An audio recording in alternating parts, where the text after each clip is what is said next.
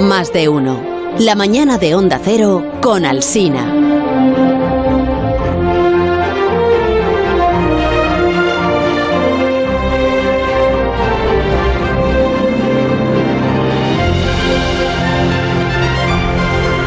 ¿Qué tal Alberto Aparici? ¿Cómo estás? Buenos días.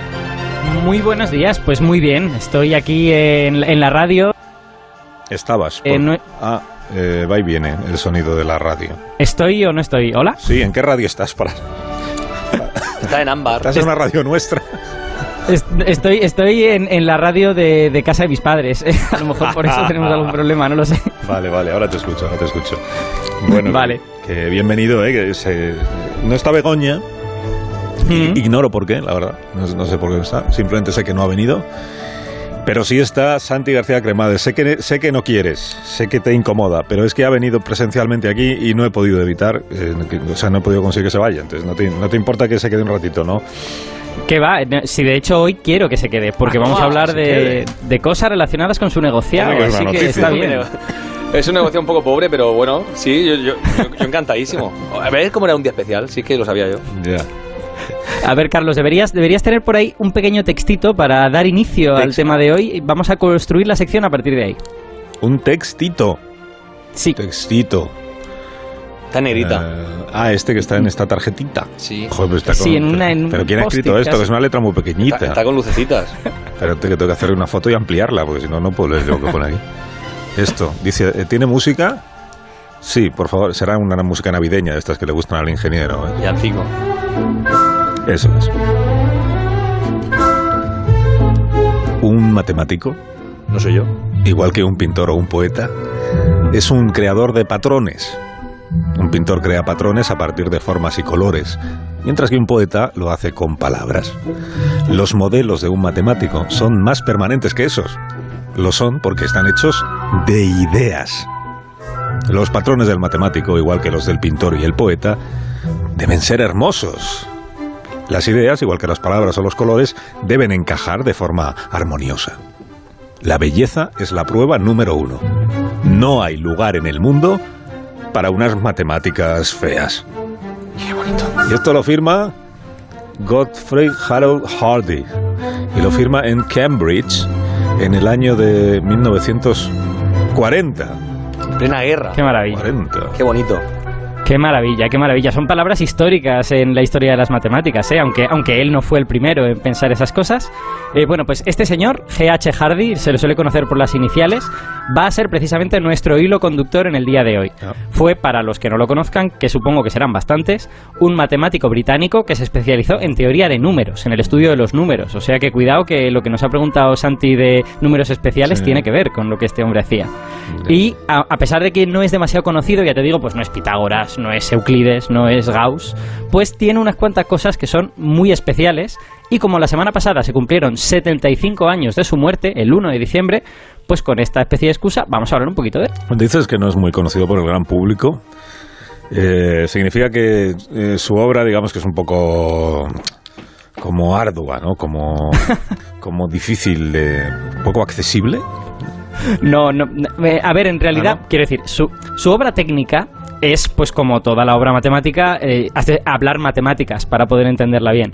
Pero es que Hardy tiene una cosa un poquito especial, que es que tiene el libro del que he sacado este fragmentito que acabas de leer. Y ese libro es un libro para todos los públicos que se llama Apología de un matemático. De hecho, yo tengo la edición en castellano que está en Capitán Swing y que está muy bien. Eh, y esta apología de un matemático es un ensayito de ciento y pico páginas. Es una reflexión sobre, primero, qué son las matemáticas. Segundo, cuál es el papel de las matemáticas en la sociedad. Y tercero, por qué narices hacemos matemáticas. O sea, qué es lo que nos lleva a estar atraídos por esta cosa llamada matemáticas. Ya, pero la comparación esa que he leído yo, porque me habéis obligado a leerla, en- entre el- las matemáticas, el pintor y el poeta, eh, ¿eso es una forma de hablar o no? ¿O no? N- ¿No te recuerda a una cosa de la que hemos hablado hace muy poco, esta, esta comparación? La de la semana pasada, dices. La de la semana pasada ¿Fue la semana pasada Sí. o la anterior? No sé. Bueno, hace dos, hace dos. Hace dos, sí. O sea, lo de tu Sí. amigo, mi tocayo, ¿no? Carlos Brión. Eso es. Sí, el- el Lo- origen, Carlos que nos intentaba convencer pues que la ciencia y el arte no son tan distintos y, que, y que se puede explicar ciencia usando cuadros abstractos, ¿no? Eso es, eso es. Y nos- y Bueno, nos- pues Hardy Y que nos recomendó su propia charla. eh, era una charla TED que yo la he visto, ¿eh? La he visto. Y que es, Sí, es- está- es mara- es maravillosa. Sí. Maravillosa está súper bien. Vas viendo ahí Con las, obras de arte. las obras de arte y él te va explicando. ¿Y qué quieres, qué quieres emular un poco a Briones tú esta mañana, Alberto? Bueno, no puedo llegar al nivel, al nivel de Carlos porque es un nivel muy alto, pero sí quiero, digamos, tomar lo que Hardy nos decía y reflexionar sobre ello, ¿no? En, en el libro, en la apología de un matemático, eh, Hardy lo que defiende es que el trabajo de un matemático en realidad es parecido al de un artista en muchas cosas. Y yo, de hecho, esta mañana voy a subir la apuesta y voy a preguntar, ¿no son las matemáticas en realidad un arte disfrazado de ciencia? Porque yo, desde el fondo de mi corazón, creo que eso es así. Creo que las matemáticas tienen más de arte que de ciencia y que pues hay un recubrimiento que las hace parecer una ciencia, pero que en realidad son un arte, ¿no? Pero esto lo de que dices a favor de dicho- las matemáticas, ¿no? Sí, sí, sí. Bueno, Vale, vale. a favor, en contra. Quiero decir, las matemáticas son lo que son y a mí me parece que se parecen más a un arte que, que a una ciencia. Y creo que las artes son cosas buenas, ¿no? Mm, en, en boca de un científico nunca se sabe. Yo no tengo animadversión hacia otras disciplinas del saber humano. A Tampoco a las matemáticas. cosas. Vale, vale, vale. Yo como, como- Tampoco a las matemáticas, como- efectivamente. como os lleváis fatal, el matemático y tú, pues pensé que igual había ahí como un retintín. Un día, un día Pero eso es porque nos llevamos mal personalmente. Eso es otra Ah. Vale, vale. No- no es profesional, Por temas vuestros, no por la Por supuesto. disciplina de cada uno. Es ¿no? como lo de Nobel y, y aquel señor matemático. Exacto, Mm. exacto. Vale, Un vale. señor que no era de Murcia en aquel caso. Eh, bueno, os voy, a, os voy a dar dos razones para defender esta postura radical mía de que las matemáticas se parecen más a un arte. A. Una es una razón más pragmática y la otra es una razón más emocional, Mm. digamos. Primera razón. Las matemáticas no necesitan ir a un laboratorio y hacer un experimento. O sea, pensad que la física nació con Galileo. La física moderna nace porque Galileo se pone a hacer experimentos y a comprobar las ideas que tenía, a ver si la naturaleza le da la razón o no. Un matemático no hace eso. Un matemático no va a hacer un experimento para ver si las matemáticas son verdad. Las cosas tienen un sentido interno, o encajan o no encajan, y o todo ocurre, digamos, entre comillas, dentro de nuestra cabeza. Eso con lo que es, un- es una cosa un poco distinta. ¿Verdad? Nosotros llevamos batas de postureo. Que mucha- muchos matemáticos llevan batas y dicen, ¿qué pasa? Que la tiza te va, a- te va a atacar. Y, y además tenemos laboratorios, como dice Aparici, que son papeles y lápices. Y ya está. Con Eso eso, es. con eso dominamos Sí, sí. el mundo. Sí, sí, Me parece, es. un buen, me parece un buen argumento este primero que has utilizado. Sí, Sí, sí. es verdad. Claro, o sea, además todo el resto de ciencia, la biología, la química, todas van a un laboratorio. Un matemático no va a un laboratorio. Entonces, segunda razón, que, que yo creo que le acerca todavía más a las artes. Esta es la razón más emocional. Es una de las cosas más bonitas del arte, es que eh, tiende como a descubrirnos que cosas que pensamos que son distintas, en realidad son similares. Y os voy a poner un ejemplo muy sencillo de una de mis obras favoritas de la literatura española, que son las coplas de Jorge Manrique. Cuando dice esto de nuestras vidas son los ríos que van a dar a la mar, que es el morir. Es, además de ser muy bonito, de sonar muy bonito, Manrique nos está diciendo, oye, es que la vida humana y un río igual no son tan distintas. Igual hay paralelismos entre una y la otra, ¿no? Y luego lo desarrolla en el poema. Bueno, pues las matemáticas a veces hacen eso mismo. Conectan dos cosas aparentemente muy distintas y cuando de repente te das cuenta, sientes como un, un destello de felicidad y de belleza, ¿no? Ya, ya, ya. Yo te sigo y, y- y quiero creerte, sabes que yo siempre. Es un auto de fe cada, cada semana. Pero igual podrías, eh, podrías o deberías poner em, ejemplos, ejemplos que puedan llevar a nuestros oyentes a compartir tu conclusión de que las matemáticas son más un arte que una ciencia. Pues te voy a poner un ejemplo con una parte de las matemáticas que yo creo que todos los oyentes conocen, al menos les suena de nombre, que no es otra que el teorema de Pitágoras, Hombre. ¿vale? Bonito. Teorema de Pitágoras, tenemos un triangulito con tres lados, uno de longitud A, otro B y otro C, y el teorema nos dice que el lado largo al cuadrado, C al cuadrado, es igual a A al cuadrado más B al cuadrado. Eso, en triángulo Eso es. rectángulo. Triángulo rectángulo, es verdad, efectivamente. Solo para triángulos rectángulos. Entonces, visto de esta forma, como yo lo acabo de enunciar, pues bueno, es una relación entre los lados de un triángulo, los oyentes se la han de creer porque no les he dado la demostración y ya está. Pero si pensamos un poquito, podremos ver muy rápidamente que en esa fórmula hay más cosas que simplemente los lados de un triángulo y una formulita y ya está. Porque preguntémonos, ¿qué son A al cuadrado, B al cuadrado y C al cuadrado? Pues ¿Qué son esas letras, ¿no? Letras y números. Cifras y letras, había un programa de esto. Pues, como son Pues- cuadrados, Al cuadrado, pues es... eh, Que- Pues que un lado cuando tú coges un número un y lo elevas al cuadrado, eso un es. lado al cuadrado estás calculando es el área de un cuadrado. Eso es. Ah. Claro, es una superficie. O sea, A al cuadrado es el área de un cuadrado que tuviese como lado eh, longitud A. Pues B al cuadrado, otro cuadrado de longitud B. Correcto. O C al cuadrado, otro de longitud C. Entonces, de repente, ahora este teorema parece que nos está hablando de áreas de cuadrados. Y con un dibujito de forma muy sencilla, y de hecho lo voy a tuitear ya mismo, estoy en estos mismos instantes tuiteándolo. Carlos, Eh, con un Carlos. Yo no tengo Twitter. Con un dibujito de forma muy fácil se puede ver cómo este teorema en realidad nos está hablando de que si, hace un- si hago un cuadrado con el lado largo del triángulo, su área va a ser la misma que la suma de un cuadrado hecho con otro, uno de los lados cortos y un cuadrado hecho con el segundo de los lados cortos. ah. Eso es lo que dice el teorema. Es. Entonces, esto nos lleva a la siguiente pregunta. ¿Este teorema está hablando sobre triángulos o está hablando sobre cuadrados? ¿O, es que acaso nos está diciendo que no es posible tener una cosa sin la otra? Que cuando tenemos triángulos necesitamos tener cuadrados también, lo cual me parece maravilloso, ¿no? Me parece como muy bonito, ¿no? Y esa es parte de la belleza, yo creo, de las matemáticas. Es que yo, yo agradezco mucho a París porque me abre los ojos a una realidad que yo jamás había pensado en ella. A mí se me ocurrió a mí pensar que el teorema de Pitágoras era sobre cuadrados y no sobre triángulos. Claro. Y estos son momentos como de revelación. Sí, sí, sí. Y me quedo como traspuesto. Me alegro, me alegro. Precioso. De, to- de todas maneras, aquí el matemático es, es Santi. Entonces, igual él debería manifestarse si él se siente más científico o más artista. ¿no? La verdad, el tema es que me encanta, Aparici. Es un tema que podríamos estar aquí. Carlos, ¿cuánto, cuánto tiempo tenemos? Dos minutos. Dos minutos. Bueno, que sea. Pues eh, es un tema apasionante porque siempre he defendido eh, precisamente esta, esta opción. Ahí ha- había muchos matemáticos en, en mi facultad que eran muy teóricos y, y parecía que trabajaban en, en cuevas, que la gente imaginaba a los matemáticos ahí en cuevas haciendo ecuaciones y ecuaciones. Y al final me di cuenta que lo que hacían eran como versos. Era, era una poesía donde Sí. empezaban con un papel en blanco, como, como un artista, y trazaban ideas, como un artista. Y se parece, siempre he defendido la, la visión artística de la matemática, que creo que no se enseña en el instituto, y creo que sería muy importante enseñar esta- estas cosas. En los museos de ciencia, en todos los museos de ciencia, aparece esta demostración de Pitágoras, esto que está diciendo Ujú. París y que está en su Twitter, que vamos a retuitear todos. Yo Pues- no, yo no. ¿no? Pues los triángulos que se convierten en cuadrados está en todos los museos y se puede ver hasta con agua. Es decir, un, un barreño de agua lo lanzan a los cuadrados, los pequeños, y se dan cuenta que eh, ese agua s- llena absolutamente el cuadrado grande, el del lado grande. Entonces, Hmm. es una demostración gráfica, no es una demostración matemática, pero es gráfica de que el teorema de Pitágoras funciona y que responde a, a los catetos y a, a la hipotenusa, que son palabras también muy, muy bonitas. Da para poesía lo de la hipotenusa. Sí. El- hay, una, hay una cosa que ha dicho Santi. además que de es tuitear estas, estas imágenes, además de tuitear, a mí me las podéis mandar por WhatsApp, por ejemplo. para No, que- ya, ya, ya las vea, ya. Todo está en Twitter. Ya, pero pues dame una captura de pantalla, te cuesta. SMS, sí, eso sí, algo eso sí. antiguo. A mí mándame algo Espera, antiguo. espera que te lo mando por Twitter, yo te lo puedo mandar. Venga, no, por Twitter Pero- no. Por, por, por WhatsApp, perdona. WhatsApp, El, pero ha dicho, ha dicho Santi una cosa que Sí. es cómo educamos las matemáticas. Si Mm. enseñamos las matemáticas eh, como algo creativo en donde los estudiantes deberían soñar un poco o como algo repetitivo en donde los estudiantes pues no hacen más que hacer el mismo ejercicio 100 veces y al final se cansan y odian las mates.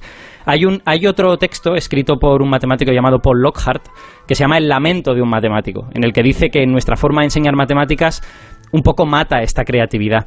Y hace una reflexión que a mí me, me gusta mucho, que es decir, si hiciéramos una encuesta y preguntáramos a la gente si los matemáticos entran dentro de la categoría de pensador racional o de soñador eh, artístico, seguro que la mayor parte de la gente diría pensador racional. No, no, no. De no. verdad. Somos soñadores. Cuando en realidad quizás son más soñadores artísticos que pensadores racionales. Totalmente. Oye, el señor este que mencionasteis antes, el HH, el GH, GH, Hardy para los amigos. a Hardy para los amigos. Este, este señor, aparte de lo que ya hemos leído, o sea, no tiene más argumentos, porque igual podríamos recurrir a él, ¿no? Como fuente de autoridad. Di- Dice más cosas. Sí, sí, desde luego. Y de hecho, eh, hay un episodio de su vida que yo creo que es por lo que más se le conoce, Sí. que yo creo que ejemplifica de nuevo esta cosa de la relación entre, entre matemáticas y arte. Así que, por favor, lee el segundo pasaje que te he dejado en un papel todavía más pequeño que el primero. ¿Dónde está? Eso es tan Esto, pequeño que no. Esto. al lado del árbol. Eso, eso. Por favor. O sea, yo me, me dejo los ojos en tu sección, Aparici. Si podemos poner, por favor, una música navideña para contar la historia del, del señor Hardy. Está el ingeniero buscando ahí entre sus LPs de música navideña. Pon la de Bing Crosby, por ejemplo. Eso es. En enero de 1913, G. H. Hardy recibió la carta más extraordinaria de su vida. Tras una breve, tras una breve presentación, el remitente le enviaba páginas y páginas de fórmulas matemáticas. Hardy reconoció algunas de ellas. Unas pocas parecían claramente erróneas. Su primera reacción fue pensar que aquello era una broma o la obra de alguien que no estaba en sus cabales. Pero en las últimas páginas aparecían fórmulas verdaderamente avanzadas. Algunas recordaban a trabajos de grandes matemáticos del pasado, como Euler o Gauss, pero expresadas en un lenguaje totalmente distinto. Hardy pensó que esas fórmulas tenían que ser genuinas, porque nadie podía tener imaginación suficiente para haberlas inventado. La carta venía de la India y firmaba un completo desconocido, que se llamaba Srinivasa Ramanujan o algo así. Muy bien. Ramanujan, Qué bonito. Con No, acento muy en bien la U. pronunciado. Ramanujan o Ramanujan. Yo le llamo Ramanujan, pero bueno. Todo el mundo dice Ramanujan, con acento en la U. Pues entonces Ramanujan. Ramanujan. Bueno, pues Ramanujan, este señor, fue un auténtico terremoto. Ese día llegó un terremoto al mundo de las matemáticas. La gente no lo sabía, pero ese terremoto se estaba gestando y de repente estalló. Ramanujan era una persona que una vez fue descubierto, entre comillas, resultó un casi total autodidacta y su mente no funcionaba como la del resto de matemáticos. Eh, una, una parte importante de las matemáticas, que seguro que los oyentes lo han oído, es la demostración. Los matemáticos demuestran cosas, ¿no? ¿Y qué es demostrar? Pues es, yo quiero llegar desde A hasta Z, pero paso por los pasos intermedios, ¿no? Voy por de A a B, luego C, D, y así llego hasta Z, y todo el mundo ve que ese camino tiene sentido, ¿no? Bueno, pues Ramanujan eh, no hacía nada de todo eso su intuición era tan gigantesca que él saltaba directamente de la A a la Z. Por eso sus, sus textos eran fórmulas, no eran demostraciones, eran, bueno, esta fórmula es verdad, esta fórmula también es verdad, esta otra fórmula también. Yo siempre digo que, que Ramanujan era el Mozart de las matemáticas. O sea, era un señor que se sentaba y las matemáticas brotaban de él como si, como si la mente humana no fuera necesaria, ¿no? Y, y, y, esta cosa, que con Mozart es algo buenísimo, todos sabemos que Mozart es fantástico, pues para Ramanujan en realidad era un problema. No, claro, porque nadie le entendía. Eh, Exacto, Ah, claro. efectivamente. Porque sin él es un genio, pero sin esos pasos intermedios, pues el resto de gente pensaba, bueno, igual este señor está loco. Yo no entiendo muy bien de dónde ha salido esta ecuación. De hecho, Santi, eh, ahora que tenemos un matemático presente, en la carrera de mates os enseñan cómo hacer una buena demostración, ¿no? Es parte de la formación de un matemático. Exactamente, la, la- la demostración. Hay un tipo de demostración que a mí, a mí me encantan eh, cuando descubres que no hay una forma única de demostrar algo, que hay diferentes. O sea, está el proceso de inducción, está la inducción Mm. inversa, que eso lo hizo Mm. Fermat, demostraba todo por, por inducción inversa, o, está la, la deducción lógica, la pura, la que dice, aparece que vas de la A a la Z, vas pasando por la Sí. B, por la C, o está incluso la reducción al absurdo, que esto es, Mm. es muy de Rajoy también, que el- todo lo reduce al absurdo. Pues a mí me gustaba mucho porque tú supones lo que he dicho de la, pa- de la paradoja de los números especiales, supones que hay algo y después cuando llegas a una contradicción dices, ah, pues entonces no hay ese algo, porque ha llevado a una contradicción, es imposible. Y eso es muy bonito. Ya digo, había un profesor mío que decía que solamente hay una persona que usa más papeles que un matemático, que es un poeta. Que usamos mucho papel, ahora ya todo digital, menos, menos mal, pero sí que hacemos mucho borrador porque tenemos que pensar y demostrar. Y eso solamente lo hacemos nosotros y poco más. Y. Bueno, pues, pues todas, todas esas cosas Ramanujan las tuvo que aprender cuando estuvo con Hardy. Hardy le invitó a Inglaterra y estuvieron unos años trabajando hasta que Ramanujan, digamos, se bajó un poco del burro y dijo, tengo que poner todos estos pasos intermedios. Estuvieron allí varios años, publicaron varios resultados súper importantes, pero imaginad la situación, ¿no? Un matemático profesional que está en la misma habitación que un tío que es claramente un genio y su trabajo es frenarle. Su trabajo es decirle, no vayas tan rápido porque no te entendemos. ¿Y, qué fue de, de Ramanujan? O sea, acabó integrado en la comunidad de, esta, de matemáticos, o sea, fue eh, frenado y domesticado adecuadamente para que los demás le pudieran seguir o no. Bueno, pues empezó a ello en, en tres o cuatro años, ya casi lo había conseguido y Sí. de hecho ya le habían nombrado miembro de la Royal Society, o sea, fue el primer indio miembro de la Royal Society, superó como unas cuantas barreras étnicas incluso, ¿no? Pero tuvo un final, la verdad, triste, porque a los tres años de estar en Inglaterra enfermó. Nadie está muy seguro de si ya venía enfermo de la India y era una de estas enfermedades que van y vienen y que se escondió durante unos años. Y la cuestión es que murió en 1920. Ah. Murió apenas siete años después de esa, de esa primera carta a Hardy con 32 años. O sea, es, es Mozart, literalmente, Es Mozart, sí. que murió también a los 30 y pico. Pues que, pues que desastre, ¿no? Es una pena, pero entre, pero entre tanto publicó cosas importantísimas. ¿eh? Eh, Hay, hay teoremas que siguen llevando su nombre a día de hoy, teoremas de particiones de números enteros, que no nos da tiempo a contar hoy, pero que son muy bonitos. Sí. De hecho, mm, hay una historia que sí, eso sí me gustaría contarla. ¿Me dejas a Parisi? Sí, sí, te dejo. te hay una historia que, que es la clásica, de hecho tiene el nombre de, de, de Ramanujan, se llama El teorema del taxi o los números de Hardy y ¿Del Ramanujan. taxi? Del taxi. Ah. Porque la historia Sí, viene sí, con un sí, taxi. Sí, resulta que... Sí, la del número 1729. ¿Te suena a ti, Carlos, ese número? No. No, no, no te dice nada. Pues a Hardy tampoco. Hardy llegaba a trabajar y de repente decía, bueno, estaba Ramanujan en el hospital y llegó Hardy diciendo, hoy vengo un poco triste, vengo porque eh, iba en un, taxi con un número aburridísimo, dijo, un número aburridísimo, el 1729. Y dice Ramanujan, ¿pero qué dices? Pues ese número, ese número es precioso. Como he dicho, todos los números son especiales y el 1729 es un número muy especial porque es el número más pequeño que se puede escribir como suma de dos cubos, dos números cubos, de dos formas diferentes. Fíjate, 12 al cubo más 1 al cubo y también 9 al cubo más 10 al cubo. Porque es que Ramanujan dice que, que hablaba con los dioses y los dioses le comunicaban a través de números eh, ideas loquísimas como esta y era un fan totalmente de los números.